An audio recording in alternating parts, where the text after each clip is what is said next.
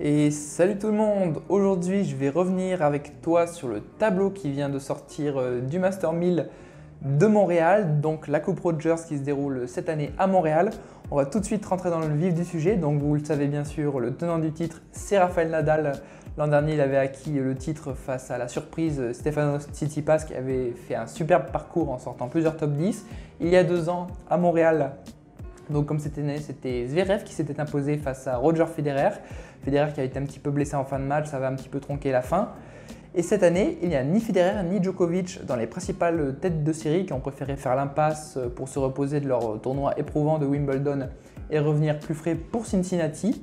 Donc petite stat avant de rentrer dans le vif du sujet, Nadal pour l'instant est deuxième au classement ATP, il a 485 points d'avance sur Roger Federer qui est troisième.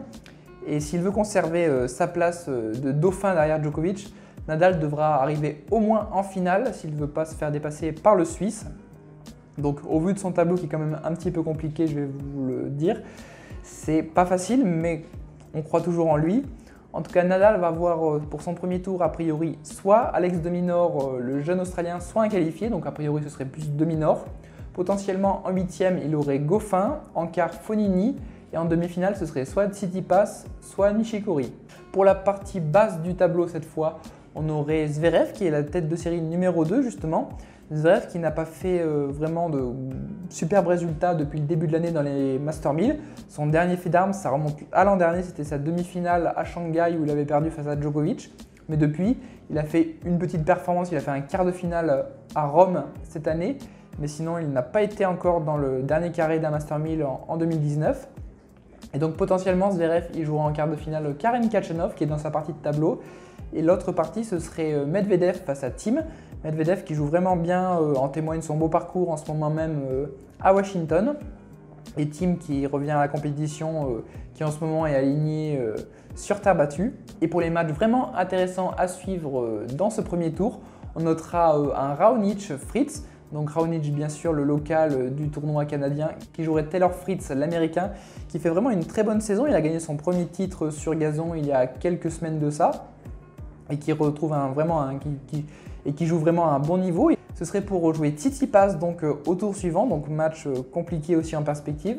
On aurait aussi un duel franco-français au premier tour, ce serait Père face à Gasquet. Père qui joue très bien en ce moment à Washington, en témoigne sa belle victoire face à John Isner. Donc a priori, Père devrait s'imposer dans ce match euh, franco-français. On aurait aussi également comme choc du premier tour un Vavrinka-Dimitrov.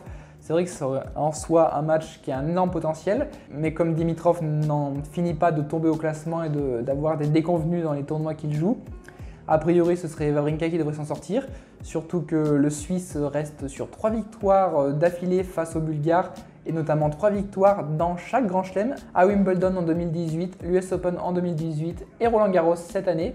Donc euh, en espérant que Dimitrov puisse inverser la tendance euh, sur du ciment américain qui euh, en temps normal convient assez bien à son jeu.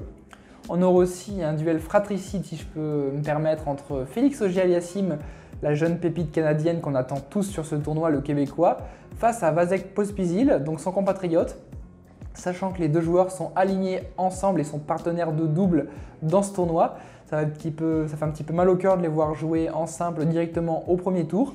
Donc là, a priori, je pense que OGL Yassim devrait s'imposer. Donc ce serait pour jouer Kevin Anderson au tour suivant. Et sinon, les deux derniers matchs qui sont intéressants aussi à suivre, ce sera un Kyrgios Edmund. Kyrgios qui, vous le savez, euh, quand il a la tête à l'endroit, peut faire des merveilles. En témoigne aussi son beau parcours actuellement à Washington. Il jouerait Kaylin Moon, le Britannique, qui est toujours dangereux sur surface rapide, notamment en s'appuyant sur son gros coup droit.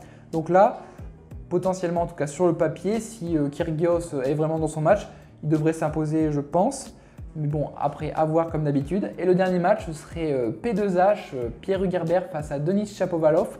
Là aussi, match compliqué pour le Français puisqu'il va jouer un Canadien qui joue chez lui et qui vraiment se souviendra de son beau parcours qu'il avait fait il y a deux ans, notamment quand il avait battu euh, Nadal et qu'il avait atteint pour la première fois de sa carrière des demi-finales dans un tournoi de, cette catégorie. Donc je pense que Chapovalov va vraiment être soutenu par le public, il va se transcender. Donc là, je pense que ça va être compliqué pour le Français. Donc je miserai une petite piécette euh, sur euh, le Canadien. Donc voilà principalement ce que je pouvais dire sur ce tableau. Si je devais faire mon petit pronostic pour ce tournoi, je mettrais Nadal en finale face à une grosse cote, ce serait Medvedev. Donc à voir vraiment si le match a lieu. En tout cas, dites-moi en commentaire euh, quel est votre pronostic sur ce tournoi. Comment vous voyez l'état de forme de Nadal euh, qui revient euh, après n'avoir pas joué finalement depuis Wimbledon. Comment vous voyez aussi la next gen qui fait vraiment de plus en plus parler d'elle, notamment sur les tournois préparatoires que sont Washington. Laissez un petit pouce bleu si la vidéo vous a plu, ça nous fera très plaisir. N'hésitez pas à vous abonner à tous nos réseaux sociaux et aussi sur le Discord pour qu'on puisse tous parler de tennis. Et moi je vous dis à la prochaine pour une nouvelle vidéo. Allez, bye bye